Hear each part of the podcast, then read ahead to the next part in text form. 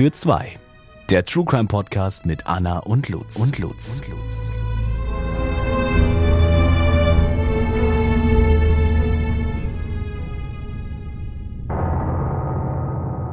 Herzlich willkommen zu einem neuen Fall für zwei. Ich bin Lutz. Und ich bin Anna. Und wir haben eine neue Kategorie und zwar sind wir dieses Mal mit unserem Podcast im Urlaub. Weil wir es ja so nicht können, ne? Richtig. Naja, es geht ja eigentlich auch schon wieder.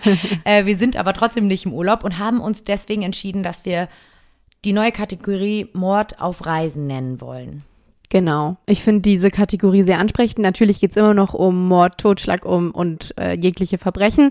Deshalb ist es äh, nicht ganz so schön. Aber Reisen ist schön. Genau.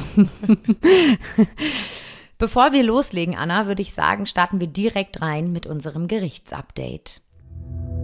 Gerichtsupdate. Ja, dazu meine Frage, Lutz. Wie hast du damals deine theoretische Führerscheinprüfung empfunden? Warst du aufgeregt? Hat dich das unter Druck gesetzt? Hast du viel gelernt? Wie sah das aus? Also ich weiß es ja, aber erzähl es uns allen. ähm, ich habe viel gelernt. Ich war sehr aufgeregt und ich habe tatsächlich auch sehr knapp nur bestanden, aber beim ersten Mal. Aber ich muss schon sagen, dass es ähm, viel Lernstoff ist und ja, ich finde es sehr ja, ich fand es immer sehr schwierig, so das zu mhm. lernen mhm. und es war wirklich viel zum Auswendiglernen. So. Ja. Also klingt es für dich auch verlockend, dass einfach ein anderer Mensch für dich reingeht und das Ding macht und äh, du darfst einfach Auto fahren. Ja, ich meine, ich glaube, ich würde lügen, wenn ich sagen würde, dass es nicht verlockend wäre. Äh, so ist es ja bei allen Prüfungssituationen irgendwie. Hm. Ja. Worauf möchtest du hinaus? genau, also zwei junge Männer haben diesen Traum, ja, FahrschülerInnen wahr gemacht und haben ähm, ja Geld von FahrschülerInnen kassiert, um an dessen oder deren Stelle die gefürchtete Theorieprüfung abzulegen. Und ähm, jetzt Ende Mai war Prozessauftakt gegen diese beiden Männer, die auch äh, gestanden haben. Die waren beide 26 oder einer 26, einer 29. Und die haben tatsächlich gegen Bezahlung StellvertreterInnen für die Prüfung vermittelt. Und äh, die sind dann reingegangen, haben die Prüfung äh, ähm, absolviert und genau, haben Geld dafür kassiert dass das auch so einfach geht, ist irgendwie ein Wunder, oder? Das muss doch mhm. eigentlich, also ich weiß nicht mehr genau, wie es bei mir war, weil das ist jetzt auch schon fünf, sechs Jahre her. Mhm. Aber mir ist so, als müsste man dann auch einen Personalausweis oder so vorlegen. Mhm. Ja, es ist dann irgendwie ähm, aufgefallen, weil bei der Anmeldung teilweise, also ähm, als sie sich angemeldet haben, dann hat sich so ein bisschen gehäuft. Also, ne, dann waren so Auffälligkeiten bei der Anmeldung und tatsächlich haben sogar diese Stellvertreter nicht alle, nicht alle die Prüfung sogar bestanden und dann war es nochmal irgendwie seltsam. Also es ist dann aufgefallen, weil das ähm, zwar im gesamten Bundesgebiet war, aber vor allem auch in Hannover. Und ähm, ja, beide haben gestanden und sind jetzt angeklagt äh, wegen äh, der Fälschung beweiserheblicher Daten. Das ist in Paragraph 269 StGB geregelt. Und ähm, genau, wir werden schauen, was dabei rauskommt. Ist auf jeden Fall ja ein erheblicher Vorwurf, weil die beiden mit der Masche über 52.000 Euro eingenommen haben sollen. Ei, ei, ei. Und ähm, circa in 72 Fällen sollen die vermittelt worden sein. Und äh, also der 29-Jährige war so gesagt Hauptan ist Hauptangeklagter oder Haupttäter und der 26-Jährige soll in neun Fällen beteiligt gewesen sein. Und sie haben je nach Prüfung oder ähm, genau je nach Fall so zwischen 800 bis 2000 Euro kassiert. Und ähm, teilweise sollen sie sogar selbst in die Prüfung reingegangen sein, die beiden. Ei, ei, ei. Hm. Ja, ich meine, es ist ein lukrativer Job, ne? Stundenlohn hm. von 800 Euro bis äh, fast 2000 ist auf jeden Fall nicht schlecht. Hm. Also sie zeigen sich aber tatsächlich auch sehr reumütig, haben auch gestanden. Und ähm, ja, der 29 Jahre alte Angeklagte ist auch Vater von zwei Kindern und er hat schon ähm, angekündigt, dass er sich bemühen werde, das Geld vollständig zurückzuzahlen. Und er habe wohl ähm, ja Probleme gehabt in letzter Zeit. Also er lebt auch von Sozialhilfe und ähm, musste sein Studium abbrechen wegen psychischen Belastungen und so. Also hm. Es werden wahrscheinlich auch alles Umstände sein, die dann wieder berücksichtigt werden. Ähm, ja. Ja, finde ich gut. Also finde ich spannend. Mhm. Ähm, muss man natürlich gegen vorgehen, aber es ist auch mal angenehm, so ein leichtes Gerichtsupdate zu haben. Etwas, was nicht mit Mord und Totschlag zu tun hat. Dachte ich mir auch. Das sind immer so die kleinen äh, Fälle, die interessant sind. Ich meine, ich in meinem Studium habe ja zum Beispiel auch mit dem Paragraphen auch tatsächlich zu tun, ne? Und weiß auch, wie man den so gesagt irgendwie durchprüft. Ähm, deshalb bin ich auch gespannt, ob das darunter fällt. Und äh, wir halten euch hier auf dem Laufenden, machen euch wieder eine kleine Infobox zum Paragraphen und ähm, genau. Genau, die könnt ihr bei unserer Instagram-Seite sehen, Fall für zwei. Genau, Podcast hinten dran. Oh ja, das ist ganz wichtig. und für mit UE. Genau, und jetzt kommen wir zum wichtigen Teil. Und zwar geht es jetzt auf Reisen mit dir. Genau, und ich nehme euch tatsächlich auf die Urlaubsinsel schlechthin mit. Warte, lass mich raten. Mm. Da warst du auch schon mal. Bali? Ja. Oh. Bali in Indonesien. Und ich glaube, ich spreche hier für viele, dass jeder oder jede davon träumt, ähm, einmal in Bali gewesen zu sein. Und ähm, ich glaube, wenn man einmal da war, ich glaube, das kannst du besser beurteilen als ich, dass man einfach diesen Urlaub auch nie vergisst und der einfach traumhaft schön ist. Ja, ich sag, seitdem ich da war zu Lutz, fahr dahin, ich weiß, du wirst es lieben. Bisher hat sie meinen Rat nicht befolgt, aber äh Anna, wenn ich könnte, dann hätte ich diesen Rat schon 20 Mal verfolgt. Also hier der Rat an alle, ist wirklich wundervoll. Also. Ja. Bali ist eine zu Indonesien gehörende Insel im Indischen Ozean mit einem tropisch warmen Durchschnittsklima. Und es ist tatsächlich kein Wunder, dass Bali für viele als Traumurlaubsziel gesehen wird, denn man kann heilige Tempel ansehen mitten im Dschungel, man kann in lebhaften Städten bummeln mit einem regen Nachtleben, man kann traumhaft schöne Strände sehen zum Surfen, Baden, man hat auch zahlreiche Wellnessmöglichkeiten, ganz tolle Hotels, also es ist wirklich für alle was dabei. Und ähm, es ist auch relativ günstig, ne? Genau. Für so uns Europäer, ähm, für unsere Verhältnisse ist einfach, du kriegst da alles hinterhergeschmissen, so gefühlt. Ich weiß nicht, ob es sich jetzt schon ein bisschen geändert hat, aber Paradies für jeden, der gerne und viel isst. Ganz richtig. ähm, also an sich ist es ein Traum, aber für Sheila von Reese Mack endet dieser Traumurlaub nicht so, wie sie es sich vorgestellt hätte. Sheila ist 1942 in Minneapolis, Minnesota in den Vereinigten Staaten geboren. Ähm, sie studiert Politikwissenschaften am Simons College in Boston und nimmt dann eine Stelle bei Senator Ted Kennedy an. Ähm, kurzer Exkurs. Edward Moore, also Ted Kennedy, ähm, war bis zu seinem Tod insgesamt 47 Jahre lang US-amerikanischer Senator für den Bundesstaat Massachusetts. Massachusetts, da sind wir wieder bei meinem Englisch. Und bei unseren Problemen Bundesstaaten Ach, richtig äh, Ein Albtraum. Ich kriege auch wirklich von vielen Freundinnen von mir immer, Lutz, wie hast du das und das ausgesprochen? Was war das? Bar Barbados? Barbados. Leute, hier nochmal ganz kurz. Natürlich ist es, heißt es nicht Barbados, sondern, jetzt habe ich es wieder vergessen. Barbados. Oh, wow. Ich habe es nicht mal verinnerlicht, alles klar. Ähm, auf jeden Fall war Ted Kennedy ein führender Politiker der Demokratischen Partei der USA. Also ein ziemlich hohes politisches Tier, glaube ich, kann man so sagen. Deswegen ist es auch eine große, eine große Ehre, sage ich jetzt mal, für ihn zu arbeiten. Und Sheila hat es geschafft. Ähm, sie recherchiert für ihn, macht viele verschiedene Jobs, die das politische Leben so erfordert. Ähm, sie soll sogar Rose Kennedy ein oder zweimal Tee eingeschenkt haben. Ähm, also ziemlich cool. Äh, das erzählt sie dann auch später, auch bei in Interviews und so. Ähm, später promoviert sie an der University of Chicago, Chicago, Chicago meine ich natürlich, und studiert zehn Jahre lang bei dem mit dem Pulitzer-Preis ausgezeichneten Schriftsteller Saul Bellow. Nochmal ein kleiner Exkurs, damit wir alle irgendwie auch wissen, wovon ich rede. Der Pulitzer Prize ist ein US-amerikanischer Medienpreis für herausragende journalistische, literarische und musikalische Beiträge. Also auch wieder ein großes Ding und auch wieder, ich sage jetzt mal, ein einflussreicher Mann, für den Sheila arbeitet. Irgendwann arbeitet sie nicht nur für einflussreiche Männer, sondern lernt auch einen einflussreichen, berühmten Mann kennen, und zwar den Komponisten James L. Mack. Und sie verlieben sich ineinander. James L. Mack wird von der Chicago Tribune als Alleskönner beschrieben, ist Dirigent, Komponist, Produzent und arbeitet an mehr als 60 Alben für Künstler, wie zum Beispiel Nancy Wilson, Jerry Butler und Tyrone. Mhm. Ähm, die beiden heiraten tatsächlich und bringen im Jahr 1995 ihre Tochter Heather zur Welt. Die Familie hat, wie du dir vorstellen kannst, viel Geld. Ähm, Heather wächst in einem sehr privilegierten Elternhaus auf. Ähm, sie ist auch Einzelkind, deswegen bekommt Heather eigentlich immer, was sie möchte. Also jeder einzelne Wunsch wird ihr erfüllt. Und die Familie macht auch immer wieder, also die Familie ist total reiselustig auch und reist ganz gerne auch an die verschiedensten Orte und macht dann da immer ziemlich extravagante Urlaube. Mhm. Ähm, ein Bild der Familie könnt ihr hier auch tatsächlich bei uns in den Shownotes sehen.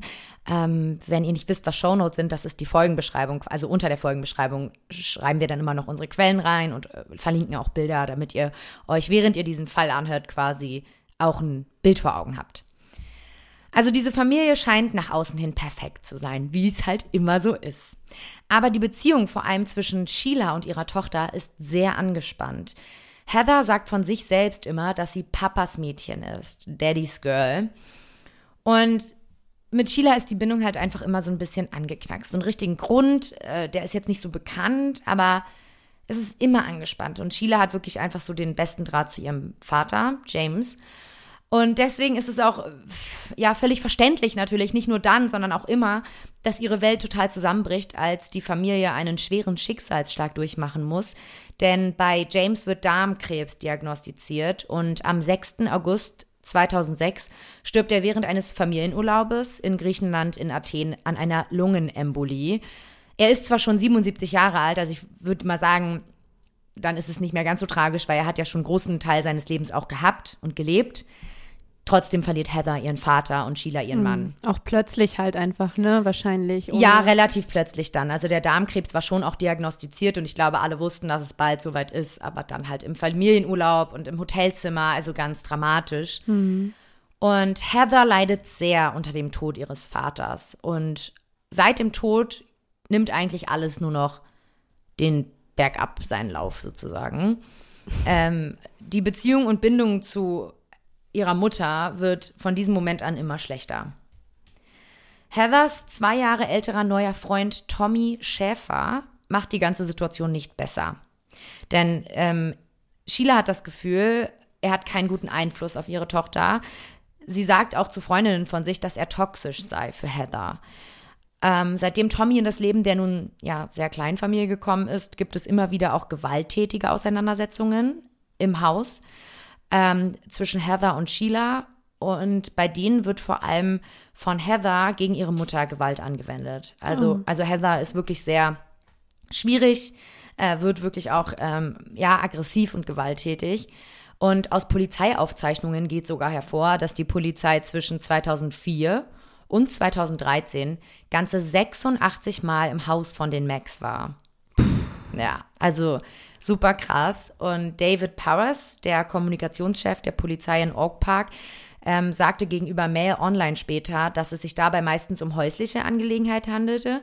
Hauptsächlich wurde die Polizei also wegen Haushaltsproblemen, Streitigkeiten und Diebstahl auch gerufen.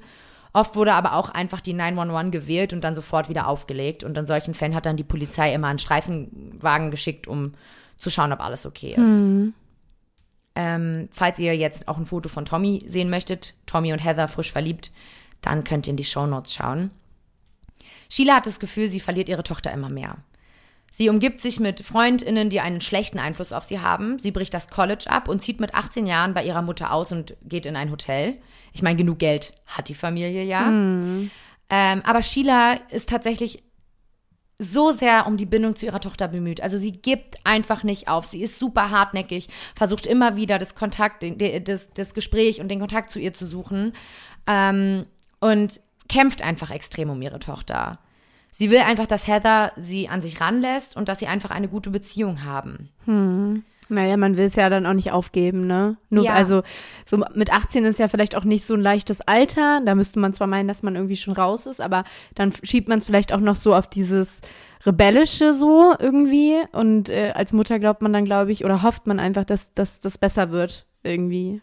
Ja, total. Vor allem, weil auch eigentlich nichts Großes vorgefallen ist. Also. Mhm ja, bis auf das sie halt schon immer irgendwie keinen Draht zu ihr genau, so richtig hatte. Genau, das ist der einzige eigentliche Grund. Und mhm. dann ging, ging die Pubertät von Heather los. Ne? Die großen Anrufe der Polizei und so, die waren ja dann wirklich zwischen 2004 und 2013, also innerhalb von neun Jahren, also mit elf bis 18 ungefähr. Na. Nee, neun bis 18. Sorry, Rechenfehler. Ähm, Also da denkt man ja, vielleicht ist es gerade eine pubertäre Phase und so. Hm. Und um halt die Bindung zwischen sich und ihrer Tochter zu stärken, lädt sie dann auch ihre inzwischen 18-jährige Tochter auf einen wieder mal sehr luxuriösen Urlaub ein. So eine Art Mutter-Tochter-Urlaub. Mhm. Freundinnen von Sheila raten ihr sogar davon ab, mit ihrer Tochter alleine in den Urlaub zu fahren. Ein sehr guter Freund von Sheila, Mark Beckerek, ähm, wird später tatsächlich zu NBC News darüber sagen, sie hatte immer Hoffnung, wenn es um Heather ging. Das war die herausragendste Eigenschaft von Sheila. Mindestens vier oder fünf von uns haben gesagt, sie soll Heather rausschmeißen. Sie hing mit schlechten Freundinnen ab, aber Sheila nahm sie immer wieder zurück. Heather kann in der einen Minute genauso charmant und äh, zurückhaltend sein und dann in der nächsten ein bösartiges kleines Monster. Also wenn das schon ein sehr guter Freund von Sheila sagt, da muss schon wirklich viel vorgefallen sein. Weil man hat doch quasi keine Sorge um seine Freundin, wenn sie mit der Tochter in Urlaub fliegen will. Nee, das Also das ist, hat für mich so gezeigt, dass das wirklich heftig war, die Situation. Ja, vielleicht auch eher Sorge ums Wohlergehen in der Hinsicht, dass es psychisch sie halt einfach auch sehr belasten wird, wenn da wieder diese Ausraster kommen oder so, ne? Ja, und offensichtlich war ja auch Streit total vorprogrammiert. Ne? Ja, Also. Trotzdem bucht Sheila einen Urlaub im St. Regis Resort in Bali. Und jetzt halte ich fest, der Urlaub kostet für zehn Tage ungefähr 10.000 US-Dollar pro Person. Ich war Also- einen Monat auf Bali oder in Bali mit 1000 Euro. Ja, und die haben für zehn Tage 20.000 US-Dollar insgesamt. Und mit 1000 Euro Bezahlt. lebst du da schon wie ein König. Ja, eben. Aber ich habe mal dieses Fünf-Sterne-Ressort mir auch mal angeschaut. Es sieht wirklich traumhaft aus und die günstigste Übernachtungsvariante liegt heute bei 600 Euro pro Nacht und die teuerste bei knapp 6000 Euro die Oh Nacht. ja, wow. Das ist dann aber auch die Strandresidenz mit drei Schlafzimmern auf der Ozeanseite. Da würde ich auch gern mal Urlaub machen. Wahnsinn, ey. Ich glaube, das wird niemals, niemals passieren. Die Frage ist immer, ob man das möchte, ne? Ja. Zu Beginn scheint der Mutter-Tochter-Urlaub auch zu gelingen und total schön zu sein. Äh, Sheila hat das erste Mal das Gefühl, dass sie auch mal wieder so richtig an ihre Tochter rankommt. Und man muss aber dazu sagen, dass es dann im Laufe der Zeit so immer schlimmer wird mit jedem Tag gefühlt. Eine Freundin von Sheila bekommt am 8. August 2014, also da ist sie gerade auf Bali, eine E-Mail von ihr. Darin steht, ich habe mehr Angst als je zuvor. Ich werde in Kontakt bleiben. An wen hat sie die geschickt? An eine gute Freundin von sich. Okay. Vier Tage später, am 12. August 2014, eskaliert die Situation komplett. Heather eröffnet Sheila im Hotelzimmer, dass sie schwanger von Tommy ist. Und als wäre das noch nicht genug, erfährt Sheila auch, dass sie gar nicht alleine mit ihrer Tochter auf Bali ist. Denn Tommy ist auch da. Und Heather eröffnet ihrer Mutter noch, tut mir leid, aber dieser Fakt hat mich wirklich richtig stutzig gemacht, dass Heather Tommy dieses Flugticket gekauft hat mit der Kreditkarte ihrer Mutter. Also im Endeffekt hat Sheila Tommy das Flugticket bezahlt. Obwohl sie ihn gar nicht mag. Nein. Und dieses Flugticket war ultra teuer. Also es war wirklich äh, erst First Class, komplett all-inclusive. Ähm, er saß da wirklich wie so ein König. Richtig gegönnt. Ja, ja. Und ich, ich meine, wie frech ist das? Das ist doch die reinste Provokation. Heather weiß ganz genau, dass Sheila ihn nicht ausstehen kann. Und dann zahlt sie noch ihm das Flugticket mit dem Geld ihrer Mutter. Ja, das ist super dreist einfach, ja. Also Sheila ist unglaublich wütend und das ist auch meiner Meinung nach total verständlich. Und es geht ihr gar nicht um diese ganzen Umstände, sondern das Schlimmste für Sheila ist in dem Moment, dass der wertvolle Mutter-Tochter-Urlaub kaputt ist und damit halt auch die Hoffnung auf eine Versöhnung, ne? was ja Sheila am aller, allerwichtigsten war. Ja, und Heather halt offensichtlich gar nicht, ne? Wenn Genau. sie da Tommy mit Ja. hinholt. Ja. Ein wenig später kommt Heather aus dem Hotelzimmer, jedoch nicht mit Sheila, sondern mit Tommy. Sie haben viel Gepäck dabei, unter anderem einen Koffer. Der Hotelpage möchte ihnen dabei helfen, das Gepäck zum Taxistand zu bringen, doch Sheila und Tommy sagen, das Gepäck ist zerbrechlich, sie wollen es lieber selber tragen. Sie setzen sich in ein Taxi, bis der Fahrer des Taxis bemerkt, dass Blut aus dem Koffer sickert. Er konfrontiert das junge Paar damit und als der Taxifahrer die beiden quasi konfrontiert, fliehen sie aus dem Taxi und lassen den Koffer zurück. Sofort benachrichtigt der Taxifahrer die Behörden. Ja, Anna, und jetzt kannst du dreimal raten, was in dem Koffer gefunden wird. Ich kann mir jetzt kaum vorstellen, dass sie eine Leiche da drin haben. Doch. In dem Koffer findet die Polizei den toten Körper der 62-jährigen Sheila Boah. Reason Mack in Klebeband eingewickelt. Wie kriegt man eine Leiche in einen Koffer? Ja, ist Wahnsinn. ne? Ich glaube, die haben, weil die auch so viel, wahrscheinlich hatten die richtig viel Gepäck dabei, Riesenkoffer. Ich kann mir nur vorstellen, dass es halt ein richtig großer Koffer war. Jetzt nicht so Koffer, mit denen wir reisen würden, sondern wirklich so ein Riesending. Auf der anderen Seite gibt es auch ein Foto davon, das könnt ihr auch in unseren Shownotes sehen. Ähm, da seht ihr den Koffer. Also der ist nicht so riesig. Also der sieht jetzt auf dem Bild auch nicht so riesig aus. Der ist größer, klar, aber auf jeden Fall ist da Sheila drin. Boah, Wahnsinn, ey. Die Leiche von Sheila wird zur Ob Obduktion in das Hauptkrankenhaus der balinesischen Hauptstadt Denpasar gebracht. Also die wurden dann, die, die, der Koffer wurde dann direkt, ähm, weil er so äh, verdächtig war, dann, ne? ja, ja, dann ja das Blut rausgesickert. Ja. Und dann wurden die Behörden gerufen und die haben den tatsächlich auch geöffnet. Also hat Aber ist doch schon komplett bescheuert schon wieder, oder? Also die laufen da mit diesem blutenden Koffer raus. Ja, natürlich. Also Wollten die mit dem fliegen? Nee, die hätten den wahrscheinlich entsorgt. Ja, die mussten halt aus dieser Anlage Ja, raus. ja, ich verstehe, okay. Deswegen sind sie auch auf schnellstem Weg quasi, die haben ja auch den Koffer niemand anderem gegeben, sondern sind auf schnellstem Weg ins Taxi. Ich frage gerade, ob die mit dem fliegen wollten und jetzt habe ich gerade so diesen Koffercheck vor Augen. Oh also, war keine so kluge Frage. Ja, das stimmt. Ein Arzt ähm, macht die Obduktion von der Leiche und der sagt, das Opfer habe mehrere Kopfverletzungen erlitten, die offenbar mit stumpfen Werkzeugen zugefügt wurden. Wenn man sich die Wunden ansieht, muss sich das Opfer gewehrt haben, sagt der Arzt und fügt hinzu, dass einer ihrer Finger an ihrer linken Hand gebrochen ist und ihre Handgelenke blaue Flecken aufweisen. Boah, ist das furchtbar. Also sie muss sich extrem gewehrt haben. Richtiger Todeskampf halt, ne? Sofort geht natürlich die Suche nach den Palos, die dann irgendwie aus dem Hotel geflohen sind, beziehungsweise vor dem Hotel dann weggelaufen sind. Und weit kommen sie natürlich nicht. Sie werden nur kurze Zeit später an einem nahegelegenen Motel festgenommen. Naja, auch so Touristen und so fallen ja nun mal auch einfach auf. Also, ne? Ja, voll. Und die wussten ja auch genau, wie die aussehen, die beiden. Und dann war einmal eine Fahndung raus und die waren wirklich nicht weit weg. Ich hatte irgendwas gelesen mit fünf Kilometer entfernt oder so. Auf dem Polizeirevier erzählen Heather und Tommy, dass eine bewaffnete Bande die drei entführt habe und dann Sheila ermordet hat. Also wirklich, diese Geschichte ist total unglaubwürdig. Und die Polizei hört sich das erstmal an. Aber relativ schnell werden dann tatsächlich auch Textnachrichten ausgewertet, weil She äh, Heather und Tommy sind im dauerhaften SMS-Kontakt, damals noch SMS-Kontakt. Und es wird durch die Textnachrichten relativ klar, dass Heather und Tommy Sheila ermordet haben. Und das Paar hat den Tod von Sheila schon seit Monaten geplant. Nein. Doch. Nachrichten zwischen den beiden zeigen, dass, dass Heather Tommy 50.000 Dollar anbot, um ihre Mutter zu ermorden. Am 21. Juli 2014, also nur knapp einen Monat vor der Tat, postet Tommy Schäfer auf Facebook einen Beitrag, der im Nachhinein tatsächlich auch sehr zum Nachdenken anregt, denn er schreibt, wenn ich am 4. August nach Indonesien fliege, komme ich möglicherweise nicht mehr zurück. Also so kann man es ein bisschen interpretieren, als würde er schon gewusst haben, dass er halt den Mord begeht und, eventuell gefasst wird. Ja, voll. Natürlich. Also ich meine, klar, kannst du es in zwei Weisen interpretieren, ne? Aber äh, kann ich mir auch sehr gut vorstellen, dass er das damit auch schon irgendwie so angedeutet hat. Ja, finde ich auch, dass es sehr offensichtlich ist. Boah. Ja. Also halt wirklich geplant. Ja, total geplant. Wie, wie kalt, herzig, keine Ahnung. Also es ist doch schon wieder so unverständlich, wie man einen Menschen umbringen möchte.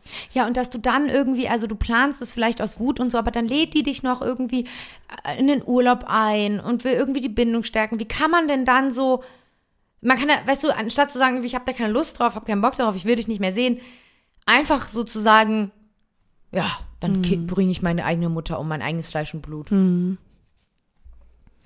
Während Sheila und Heather an diesem Tag also im Hotelzimmer miteinander streiten, schreiben Tommy und Heather wieder SMS miteinander. Tommy fragt, kannst du sie nicht einfach mit einer dicken Stange schlagen? Heather antwortet, kannst du nicht? Die Überwachungskameras des Hotels zeigen außerdem auch, wie Tommy eine SMS schreibt, während er den Flur entlang in Richtung und in das Hotelzimmer des, der Familie Mac geht. Und dabei ist eine Metallschale unter seinem T-Shirt versteckt. Ach du meine Güte. Ja. Tommy und Heather merken während des Verhörs, dass sich die Schlinge um sie immer fester zuzieht. Ich meine, ganz ehrlich, mehr Beweise brauchen wir doch gar nicht mehr. Nee, absolut nicht. Die kommen dann mit dem blutigen Koffer raus. Man sieht ihn noch da reinlaufen. Man liest die Textnachrichten. Und die Textnachrichten waren jetzt wirklich sehr offensichtlich. Ja, ja, total. Also von wegen, wir wollen sie umbringen. ja, ja. Hm, okay. Ähm, sie behaupten dann, also, ne, da, wo, sie merken dann beide, oh, so langsam kommen wir mit der Bandengeschichte nicht mehr weiter. Glaubt uns hier keiner, dass wir irgendwie äh, von einer Bande gekidnappt wurden. Und dann behaupten sie, dass Sheila wegen, wegen der Schwangerschaftsnachrichten so ausgerastet ist, dass sie Heather mit einem Messer durch das Hotelzimmer gejagt habe. Sie soll gedroht haben, das Baby zu töten und habe Heather immer wieder als Schlampe und Hure äh, bezeichnet. Sie wollte eine Abtreibung des Kindes und Tommy sei deswegen seiner armen, hilflosen, schwangeren Freundin zur Hilfe geeilt. Hm, Notwehr. Genau. Also sie versuchen das jetzt so ein bisschen als Notwehr auszulegen. Und sie erzählen halt weiter, dass als Tommy dann eintritt, ähm, Sheila ihn angeblich als N-Wort äh, bezeichnet hätte. Und auf Tommys Reaktion, dass ihr verstorbener Ehemann dann auch ein N-Wort sei. Ich will das N-Wort nicht sagen. Soll Sheila angeblich gesagt haben, ja, aber ein Reicher. Okay. Ja. Dann geriet Tommy darüber so in Wut und schlug Sheila mehrmals mit der Metallschale über den Kopf. Sheila erstickt an ihrem eigenen Blut. Dann wickelt das Paar Sheilas Körper in Klebeband und verließ das Hotel. Was genau von dem, was da erzählt wurde, stimmt und was nicht, ist im Nachhinein nicht mehr genau rekonstruierbar. Die Nachrichten, die aber im Vorhinein geschrieben wurden, zeigen, dass es in keinem Fall nur eine Affekttat aus einer Notfallsituation war. Und ich finde, das ist auch, also das ist so offensichtlich, dass es ja schon fast traurig ist. Ja, auch, dass er eine Schale mitgenommen hat und so. Also das ist ja Unsinn. Ja, und auch so, dass sie es halt schon im Vorhinein geplant haben. Das ist so, Ja, voll. Ich meine, klar versuchen die jetzt ihren Kopf aus der Schlinge zu ziehen, ne? So. ja. Am 20. August 2014, also sechs Tage nach dem Mord, bestätigt tatsächlich ein Urintest, dass Heather wirklich schwanger war, was zuvor tatsächlich von der Polizei für eine List gehalten wurde, um quasi sie nach Hause zu schicken. Ähm, am 19. September gab Tommy dann zu, Sheila getötet zu haben und Heather gab zu, ihm geholfen zu haben, die Leiche in einen Koffer zu stecken. Sind die immer noch in Bali? Ja, ja, ja, das ist alles auf Bali, gerade auf der Polizeiwache. Die sind dann da in Untersuchungshaft ge gewesen, genau. Heather und Tommy entkommen tatsächlich nur knapp der Todesstrafe, die zu ihrem Tod durch Erschießung geführt hätte tatsächlich. Wir sind jetzt ja im balinesischen oder indonesischen Gesetz. Ich krass, ich hätte jetzt irgendwie damit gerechnet, dass die irgendwie überführt werden nach Amerika und da dann der Prozess losgeht. Die wurden nicht ansatzweise überführt. Boah. Ja. Ein indonesisches Gericht befindet sowohl Heather als auch Tommy am 14. Januar 2015, also ein halbes Jahr später ungefähr, wegen vorsätzlichen Mordes schuldig. Die nun 19-jährige Heather wird zu zehn Jahren in einem balinesischen Gefängnis verurteilt. Boah, ich glaube, das ist ganz furchtbar. Ja. Und der 21-jährige Tommy erhält ganze 18 Jahre in einem balinesischen Gefängnis. Die sind noch nicht mal so alt, wie sie, oder, also, er, naja, also er ist fast genauso alt, wie lang, so lange, wie er jetzt eine Haftstrafe erhält. Genau, er hat eigentlich fast ga- sein ganzes, sein ganzes Leben nochmal im Knast vor, sozusagen. Äh, Ich frage mich immer, ist es das wirklich wert gewesen? Also ist doch, ist doch, die mussten doch davon ausgehen, dass die dann irgendwie auf, auf Bali oder in Bali, ich weiß gerade nicht, wir sagen es die ganze Zeit unterschiedlich. Auf- ich, man auf kann Bali, beides, man kann, glaube ich, beides sagen, weil Bali so ein äh, Inselstaat richtig ist. Aber egal, wir einigen uns jetzt mal auf, auf Bali, okay?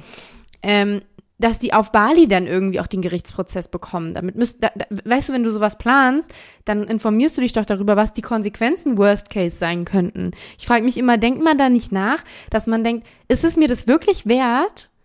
Oder dem Tommy vor allem, ne? Bei Heather klar sein, ihre Mutter, wenn sie wirklich so einen krassen Hass empfunden hat, okay, vielleicht war ihr das wirklich wert. Aber Tommy, der mit der Familie, außer dass er jetzt mit Heather in einer Beziehung war und sie jetzt schwanger von ihm war, ja irgendwie auch gar nichts zu tun hatte. Also, ne? Das verstehe ich auch mal. Dann, wie, wieso machst du für eine andere Familie, die weißt du, so, die gar nichts mit dir zu tun hat. Du könntest ja wirklich, du hast wahrscheinlich, weiß ich nicht, was Tommy für eine Vergangenheit hat oder keine Ahnung was, aber er macht sein ganzes Leben kaputt für die Familienprobleme seiner Freundin. Ja, äh, ja, ich meine, grundsätzlich würde ich niemals irgendwie eine Haftstrafe für irgendwas in Kauf nehmen, geschweige denn natürlich würde ich auch niemals auf die Idee kommen, äh, jemanden zu schaden. Aber ähm, ihr wisst wahrscheinlich alle, was ich meine. Das ist so 18 Jahre einem balinesischen Gefängnis, ist es ja die, die Höchststrafe irgendwie gefühlt, glaube ich. Vor allem sein ganzes Leben ist kaputt. Ja. Das ist ja das Problem. Klar gibt's diese Resozialisierungen und so, aber wenn man mal ganz ehrlich ist, wenn du 18 Jahre wegen Mordes sitzt und jeder weiß das, dann hast du es verdammt schwer danach. Ja, und auch verdient. Also, Natürlich verdient. Er hat ein Leben genommen und das ist auch komplett richtig so. Ähm, aber weißt du, der ist, wenn er rauskommt, ist er dann 39. Auch das ist eigentlich noch relativ jung, wo man irgendwie denkt, äh, der hat trotzdem noch sein ganzes Leben vor sich, aber er hat sich wirklich alles kaputt gemacht einfach. Ja, vor allem so wichtige Jahre irgendwie auch so prägende und so. Ja, ich meine, klar, Sheila ist tot und das ist der Fakt und deshalb finde ich die Strafe auch nicht äh, unfair oder irgendwas, aber ich frage mich halt einfach, wieso? Das, ob man da, warum man nicht einfach weiterdenkt ne? Ja. und sich denkt, oh. Zum Motiv kommen wir aber noch. Ähm, erstmal, es gibt noch eine dritte Person, die in diesem Fall quasi ähm, tatsächlich festgenommen und verurteilt wird. Und zwar am 23. September 2015, also knapp, also ein bisschen über ein Jahr nach der Tat. Da wird der Cousin von Tommy Schäfer, Robert Bibbs, in Chicago unter Anklage des Bundes festgenommen, weil er sich tatsächlich, und das hat man auch dann aus Textnachrichten herausgenommen, mit dem Paar verschworen hatte, um Sheila zu töten. Ah, okay. Er wurde dann am 2. Juni 2017 zu neun Jahren Gefängnis verurteilt. Das finde ich krass viel. Ja, weil hat er jetzt irgendeinen wertvollen Tatbeitrag geleistet? Also er hat nur quasi gesagt, er will mitmachen bei der Tat. Aber hat er ja nicht. Nee, er war ja nicht da. Also ist es dann eine Beihilfe zum Mord, wäre Ja. das in Deutschland Ja, oder so? ja. Krass. Neun Jahre finde ich echt viel. Heather gebärt im Gefängnis und darf ihre Tochter bis zu ihrem zweiten Lebensjahr in der Zelle auch großziehen. Und sie wird dann in, also die Tochter wird dann in die Obhut von Heathers Freundin gebracht, einer australischen Frau, die auf Bali lebt. Ah ja, okay. So, Anna, und jetzt möchte ich mit dir über das Motiv von Heather und Tommy sprechen. Was meinst du, warum haben die beiden Sheila umgebracht? Um ans Geld zu kommen, Habgier. Das ist aber eine schnelle Antwort. Na, weil die so reich war. So sieht das die balinesische Staatsanwaltschaft tatsächlich auch. Laut ihr haben Heather und Tommy Sheila aus Habgier getötet. Ihr Erbe soll rund 1,56 Millionen Dollar schwer gewesen sein. Also, ja, da töten Leute schon aus anderen Beträgen, würde ich mal so behaupten. Ich hätte tatsächlich sie noch reicher eingeschätzt irgendwie. Ja, man muss dazu sagen, halt James L. Mack, der ist zwar reich gewesen, aber im Endeffekt so klar ein super professioneller und berühmter Komponist und ne, der wird schon richtig viel verdient haben, aber es war jetzt kein Megastar. Und die haben ja auch immer sehr extravagante Urlaube gemacht. Die haben, glaube ich, auf sehr, sehr ähm, hohem Fuß gelebt. Also die haben, glaube ich, auch wirklich äh, nicht aufs Geld geachtet. Wenn die einen Urlaub bucht für zehn Tage für 20.000 US-Dollar, dann glaube ich, wird da nicht so viel Ja. gespart. Aber nichtsdestotrotz ist es natürlich eine beträchtliche Summe, äh, für die, du, wie du eben schon gesagt hast, äh, äh, Menschen auch töten würden. Ja. Genau, das denke ich nämlich auch. Aber dieses ganze Motiv hat sich nochmal so ein bisschen gedreht im Nachhinein. Denn im Jahr 2017 hat Heather mehrere Videos aus dem Gefängnis auf YouTube hochgeladen. Ähm, das ist auch irgendwie so eine Frage, die ich mir stelle. Ähm, wie kann sie aus dem Gefängnis irgendwas veröffentlichen? Also. Da müssen wir das äh, Strafvollzugssystem auf Bali fragen. Ähm, in denen hat sie den Mord an ihrer Mutter gestanden und sie erklärt auch, was das wahre Motiv gewesen sei. Heather macht ihre Mutter für den Tod ihres Vaters vor mehr als einem Jahrzehnt verantwortlich. Ich wollte sie in einem Hotelzimmer töten, weil sie meinen Vater in einem Hotelzimmer getötet hatte. Sie erklärt, sie bereue es deswegen auch nicht, ihre Mutter getötet zu haben. Heather sagt, Tommy sei unschuldig, sie habe ihre Mutter selbst getötet. Ich habe ihn hier gefangen und das bedauere ich. Ich bedauere, egoistisch zu sein. Ich bedauere, eine unschuldige Person in diesen Fall verwickelt zu haben, weil es mein Kampf war. Mein Kampf gegen meine Mutter. Hm. Es war mein Vater, sagt sie noch. Aber führt sie aus, woher sie die Annahme nimmt, dass sie, äh, dass, dass Sheila ihren, ihren Mann umgebracht haben soll? Nee, sie sagt nur, dass Es so war. sie daran schuld ist, dass er gestorben ist. Ob es jetzt vielleicht so ist, dass sie denkt, Sheila hat ihn so sehr belastet, dass er die Krankheit nicht mehr handeln konnte und wegen ihr irgendwie gestresst war oder so. Ja gut, wer weiß, was sie sich da alles auch irgendwie in ihrem Kopf vorgeht, ne? Wissen wir halt nicht. Also was ich mich wirklich durch den, die ganze Recherche gefragt habe, ich muss sagen dazu, es gibt nicht super viel ähm, über diesen Fall. Ich wollte halt einen, der noch nicht so bekannt ist und dann wisst ihr ja, also viele True Crime Fans wissen, dass es dann irgendwie auch immer nicht so unglaublich viel gibt und auch die Quellen, die es gibt, die sagen gefühlt alle was anderes. Da muss man dann immer schauen, dass man irgendwie so einen Mittelweg findet, beziehungsweise sich vielleicht auf eine der vertrauenswürdigsten Quellen halt verlässt. Ähm, es ist nie wirklich rauskristallisiert worden, in keiner einzigen Quelle, wo dieser extreme Hass gegen ihre Mutter herkommt. Ja. Weil das ist das, was ich mich so krass frage. Okay, du hast keine so gute Bindung zu deiner Mutter. Ich glaube, das kennen ganz, ganz viele Menschen, dass sie einfach das Gefühl haben, die Bindung ist einfach nicht so da. Ja, ich glaube, bei ganz, ganz vielen Menschen ist auch ganz viel Hass und so tatsächlich auch in der Familie. Ich glaube nicht, dass das jetzt irgendwas Seltenes ist. Weißt du, was ich meine? Dass man ja so, also Hass ist ein riesiges Wort, aber du, äh, ne, so dieses, dass man seine Familie nicht mag, das gibt's ganz, ganz, ganz häufig und ist gar nicht unüblich. Genau. Und äh, von daher frage ich mich auch immer, wo ist dann diese Abgrenzung zwischen diesem, das muss ja Hass gewesen sein bei, bei Heather und Sheila. ja, unglaublicher Hass. Ja, ja. Unglaublicher Hass. Wenn sie sogar noch im Nachhinein sagt, ich bereue es nicht. Mhm. Es war ein Kampf gegen meine Mutter und ich habe ihn ge gewonnen, so. Mhm. Dann finde ich das schon echt eine harte Nummer, so. Hat Tommy sich mal geäußert aus dem Gefängnis raus? Nee, gar nicht. Hm. Weil das würde mich auch mal interessieren, was der heute dazu sagen würde. Naja, Also ich kann es mir nur vor. Also wenn sie auch jetzt sich quasi bei ihm entschuldigt, indem sie sagt, ich habe eine unschuldige Person mit in mein Drama gezogen, deswegen ist sein Leben auch kaputt. Und das bereut sie. Das ist das Einzige, was sie bereut, dass Tommy da mit reingewickelt wurde, sozusagen. Dann denke ich mal, dass er wahrscheinlich auch der Meinung ist, warum habe ich das getan? Warum bin ich hier? Ja, genau. Ja. Warum habe ich mich von Heather so einwickeln lassen? Vielleicht hatte der die rosarote Brille auf oder so. Ja. Man lässt sich ja dann schon irgendwie leichter auch manipulieren und beeinflussen. Und die Tochter lebt jetzt bei dieser Freundin von, He von Heather. Genau, und Ende 2021, also tatsächlich vier Jahre früher als geplant, soll sie auch aus dem Gefängnis entlassen werden. Sie erklärt in einem ihrer Videos, dass sie mit ihrer Tochter auf Bali bleiben wird, weil es viel sicherer ist als ihre Heimatstadt Chicago. Ja, kein schlechter Ort zum, zum Leben. Genau, und ihre Tochter lebt ja auch da bei der Freundin. Sie wird sich dann da, also sie kommt jetzt dieses Jahr raus, Ende diesen Jahres. Hm. Ähm, aber ich frage mich wirklich, was in ihrem Kopf da los Wahnsinn, gewesen sein ja. muss. Ja, man kann nur spekulieren. Ich meine, sie hing sehr an ihrem Vater, das äh, weißt du ja oder wissen wir jetzt. Und ähm, dass vielleicht der Verlust von ihm auch sehr, sehr viel in ihr gemacht hat und so. Und kann ich mir schon gut vorstellen. Aber natürlich ist es eine furchtbare Tat, die mit nichts zu rechtfertigen wäre. Und von daher, ja, finde ich es fast gar nicht schön gerade, dass sie jetzt rauskommt, ehrlich gesagt. Ja, vor allem, ey, wa- was muss da schlummern? Also irgendwas Hm. schlummert ja da. Vielleicht hat sie jetzt wirklich ihren Frieden gefunden mit dem Tod von Sheila. Hm. So kommt es mir fast rüber.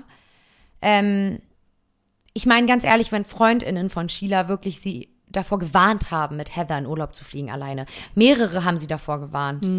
Ähm, es wird immer wieder gesagt, auch im Nachhinein in Interviews von Freundinnen, dass die es so eine Art wie kommen sehen haben. Und Sheila mit der Mail auch an ihre Freundin. Ich habe so viel Angst wie nie zuvor. Ja, Da muss ja wieder irgendwas vorgefallen sein. Ja, und auch nicht nur Wut, irgendwie, meine Tochter ist schon wieder so, so ähm, frech oder so, sondern halt Angst ist ja wirklich ein, ein großes Wort, ne? Angst ist ja, da muss ja auch irgendwas sehr Bedrohliches schon vorgefallen sein, die Tage vor der Tat, Ja, ne? ja. Ja. Schade, dass sie nicht, äh, dass sie nicht realisiert hat, dass sie wirklich in so einer großen Gefahr ist. Ja, das kann man echt, Hm. kann man echt so sagen. Ja, ist heute ein bisschen kürzer als sonst, weil es halt einfach nicht so ein, so viel dazu gibt. Ähm, alles, was es gibt, habe ich euch jetzt hier bereitgelegt. Ähm, Ja, ich meine, wir, wir, wir können wieder gerne zusammen diskutieren, auch äh, gerne über Instagram. Ähm, lasst uns wissen, was ihr dazu denkt. Ich bin, muss das, glaube ich, auch erstmal jetzt so ein bisschen sacken lassen und drüber nachdenken. Aber ähm, ja, ich kann mir, wie gesagt, das Motiv schon irgendwo vorstellen. Und ich glaube auch nochmal abschließend, dass die, die, das Geld keine unwesentliche Rolle tatsächlich gespielt hat. Total. Vor allem, glaube ich, bei Tommy. Ja. Bei Tommy ist das Motiv auf jeden Fall, waren es diese 50.000 US-Dollar, wo er sich dachte, geil, dann kann ich mir ein neues Leben aufbauen. Die er von Heather bekommen hätte. Genau, Aber er Heather- hätte ja auch das Erbe mit Heather auch wahrscheinlich geteilt. Genau, aber er hätte Kind wirklich erwartet. einen festen Lohn von ihr bekommen, Ja. allein für die Tat. Und danach wahrscheinlich hätten die sich beide zusammen ein reiches Leben aufgebaut. Ich frage mich, also das ist wirklich auch nochmal so ein Ding, was mich so beschäftigt. Wenn du das schon so lange planst, wie kann man das dann so schlecht planen? Hm. Mit Überwachungskameras. Wo kommt die Leiche in, eine, in einen Koffer? Ja, das ist seltsam. Dann die Textnachrichten. Die müssen doch schlau genug gewesen sein, um zu wissen, dass die Textnachrichten auch ausgewertet werden können von der Polizei. Wir sind im Jahr 2014. Hm. Das ist nicht 1930. Ja, irgendwie, als wäre das alles nicht so ganz ausgereift gewesen. Null. Also da, vielleicht merkt man da auch das Alter von den beiden. Die waren wirklich noch relativ jung, vielleicht noch blauäugig, ein bisschen naiv. Ja, grundsätzlich ja auch irgendwie so ein bisschen ähm, aufmüpfig und so. Irgendwie schätze ich die beiden gerade auch so voll. Rebellierend, Äh, ne? Genau, so ich, ich, ich kümmere mich um nichts, so weißt du, was ich meine? Ja, so, voll. Wie so Teenager halt irgendwie schätze ich die ein bisschen Ja, ein ja. von der Erzählung. Ja, so ein bisschen so wirkt das auch. Und wann Tommy rauskommt, das weißt du wahrscheinlich nicht, ne? Ich meine, er hat ja deutlich längere Strafe als sie Ja, bekommen. 18 Jahre, ja. Da ist es, glaube ich, noch nicht mal ansatzweise in Ja. Sicht. Ist auch irgendwie so. Nein, ich meine, im Endeffekt, er hat, er hat die Tat begangen. Das, da waren sie sich ja dann am Ende einig. Hm. Dass er quasi die ausführende Kraft war in der Tat. Aber ich glaube, hinter allem war der Kopf auf jeden Fall Heather. Hm. Und deswegen finde ich dieser, diese große Spanne zwischen den beiden Strafen sehr heftig. Ja. Äh, In Deutschland wird ja, ähm, in Deutschland ist es ja so, klar, die Strafe kann dann noch gemildert werden, aber strafbar bist du, wenn du, egal wer ausführt, gleich. Also wenn du jetzt als Mittäter handelst, wenn beide einen Tatplan haben, ne, und einen gleichwertigen Tat, also oder nicht gleichwertigen Tatbetrag, aber da hast du es auf jeden Fall so, dass ähm, beide gleich bestraft werden. Da gibt's kein, ähm, ich, er hat ausgeführt, deshalb stärker. Also klar kann, ne, im Strafmaß sage ich ja gerade, kann natürlich die indi- individuellen Umstände werden dann immer entscheidend sein, aber grundsätzlich nach dem Strafgesetzbuch sind beide gleich zu bestrafen. Und ich finde es auch richtig, weil, wenn es nicht so ist, wie du gerade beschrieben hast, dann ist es ja super easy zu sagen, gut, ich möchte, dass der und der oder die und die tot ist. Dann suche ich mir jetzt mal jemanden, der das für mich ausführt. Irgendeinen Dulli, den ich beeinflussen kann, finde ich schon. Und dann komme ich ja safe mit einer milderen Schla Strafe äh, da, da irgendwie vorbei. Und das, davon meine ich natürlich. Und das finde ich natürlich irgendwie so, das ist so unfair. Hm. Man sieht's ja jetzt an dem Fall, ne? Genau, wenn beide gleich bestraft werden, dann, dann ist allein der Gedanke und dieses, dieses Manipulierende aus dem Hintergrund genauso strafbar wie die ausführende Kraft. Und so finde ich das eigentlich auch richtig. Ja. Ja. Ja, danke Lutz für den Fall. Sehr gerne. Du hast natürlich auch ein Wusstest du ausgearbeitet, richtig? Ja, Wusstest du? Ich erzähle euch heute ein bisschen etwas über Haft und zwar, wenn Mütter ihre Kinder mit in Haft nehmen möchten. Genau, weil Heather hat ja ihre Tochter in Haft tatsächlich sogar geboren und durfte die ersten zwei Lebensjahre auch mit ihr in der Zelle verbringen. Und das ist ein Riesenprivileg, hier in Deutschland zumindest, denn es gibt lediglich 68 Haftplätze für Mütter mit Kindern zusammen. Und ähm, ja, deshalb stehen die Chancen relativ schlecht, tatsächlich auch einen solchen Haftplatz zu bekommen. Und da sind auch relativ strenge Anforderungen zu stellen. Also da ähm, gibt es verschiedene Voraussetzungen wann es überhaupt in Betracht kommt. Ähm, so zum Beispiel, dass das Vorschulkinder sein müssen, die Kostenübernahme geklärt werden muss, es muss eine Stellungnahme des zuständigen Kinderamtes vor, äh, Jugendamtes vorliegen, ähm, die Krankenversicherung des Kindes muss gewährleistet sein und äh, die Frau darf nicht als gefährlich gelten. Da gibt es zum Beispiel ein Beispiel oder ein Negativbeispiel. Ähm, du kennst wahrscheinlich Schwester Eva. Ja, das habe ich tatsächlich auch über Instagram äh, verfolgt, Mhm. dieses ganze Spektakel. Genau, die Rapperin, Rapperin, Rapperin ähm, ist nämlich wegen Steuerhinterziehung und Körperverletzung zu zwei Jahren Haft verurteilt worden. Und ihr Antrag, ihr Baby mitzunehmen, wurde abgelehnt. Und ähm, aus dem Grund, dass sie als relativ gefährlich galt tatsächlich vor Gericht oder ähm, wie die es ausgedrückt drückt haben, als hochmanipulativ. Und genau, deshalb wurde der Antrag abgelehnt. Ähm, Genau, also es geht in erster Linie also immer ums Kindeswohl und die Frage ist, oder die Frage, die sich dann halt auch so gesagt die Entscheidungsträger stellen, ist dann immer, wo es dem Kind besser geht, bei dem Vater draußen oder halt, ähm, wenn es mit der Mutter im Knast zusammen ist oder in Haft. Knast ist immer irgendwie so ein fieses Wort, finde ich. ähm, genau. Ja, das ist ja jetzt bei Heather und Tommy zum Beispiel auch, dass Tommy, der Vater, ja auch im Knast sitzt, in Haft. äh, ähm, und da ist denn die Frage wahrscheinlich gar nicht da, ne? Wo hat das Kind es besser? Mhm. Und es ist tatsächlich, ich habe auch mal ein bisschen so geschaut, in jedem Land ganz, ganz unterschiedlich. Also da gibt's ganz, ganz verschiedene Handhabungen. Ähm, ich hatte irgendwie gelesen, auch in den USA gibt's irgendwie, ich glaube, 62 Kliniken, äh, äh, Haftanstalten mit, ähm, mit Kinder.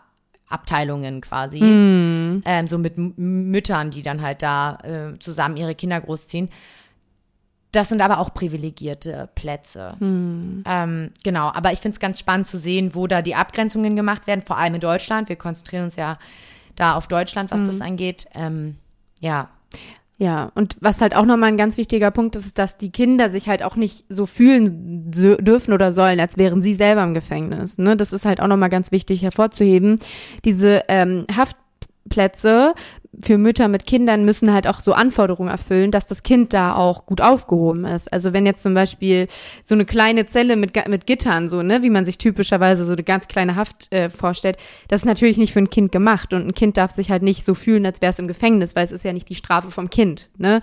Also so sind, sind dann halt auch diese ganzen ähm, äh, Maßstäbe zu setzen. Und das finde ich auch super wichtig. Und äh, viele ähm, JVAs sind absolut nicht geeignet, Kinder zu beherbergen. Absolut nicht. Ne? Da, deshalb, das ist halt auch der Grund, warum es so wenig Haftplätze mit Kindern gibt.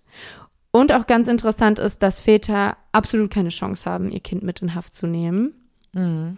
Ähm, allerdings, ja, wird es, wird sich darum bemüht, dass der Kind, dass der Vater die Kinder dann auch sehen kann. So zum Beispiel gibt es ähm, längere Besuchszeiten und so weiter und so fort. Also da gibt es dann andere, ähm, sage ich mal, Erleichterungen, die das möglich machen, aber die haben nicht die Möglichkeit, eine Vater-Kind-Zelle so gesagt zu bekommen, oder? Ja. ja, ein großes Argument für diese Mutter-Kind-Zellen sind ja auch tatsächlich dieses Stillen. Ne? Das Kind braucht irgendwie die Milch, die Muttermilch. Ähm, klar gibt es da auch gute Alternativen heutzutage, die mit Sicherheit schon ausgebaut sind und ähm, schon nah an die Muttermilch rankommen. Aber das sind natürlich viel mehr Gründe, um halt die Kinder bei der Mutter zu halten als beim Vater. Was ich auf der anderen Seite aber auch irgendwo ein bisschen unfair finde, muss ich sagen. Finde ich auch tatsächlich. Ich glaube, das wird vielleicht auch mehr und mehr dann auch mal kommen, hoffe ich. Weil eigentlich finde ich es auch ungerecht. Also du sagst die Argumente schon, die natürlich dafür sprechen, aber irgendwo finde ich es auch unfair. Weil es gibt ja auch ganz, ganz viele individuelle Konstellationen, wo vielleicht wirklich auch nur der Vater da ist oder so und so weiter und so fort, ne? Ähm, ich finde das so pauschal äh, abzulehnen eigentlich nicht richtig. Genau. Aber natürlich muss man immer an die Kapazitäten denken und so weiter und so fort.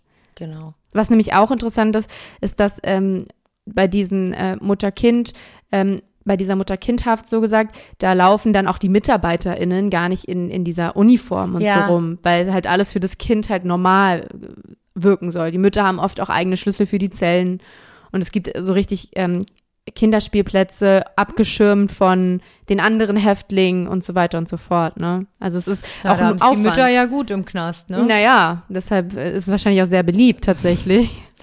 Kurz vorher nochmal schwanger werden. Ja, aber dann wird's abgelehnt und dann hast du den Salat. Ja, das stimmt. Ja, ähm. Das war's für heute, mhm, oder? Das war's. Ich bin gespannt, welchen Mord du mir mitgebracht hast auf Reisen. Du weißt ja gar nicht, ob es ein Mord ist. Das stimmt. um, freue mich auf deine Folge in zwei Wochen und ja, ihr da draußen, wir freuen uns immer über Nachrichten von euch, wenn ihr mit uns mitdiskutiert. Das passiert jetzt ja auch schon vermehrt. Und ähm, ja, schaut gern bei unserem Instagram vorbei, ich sag's nur nochmal. Wir freuen uns. Tschüss. Tschüss.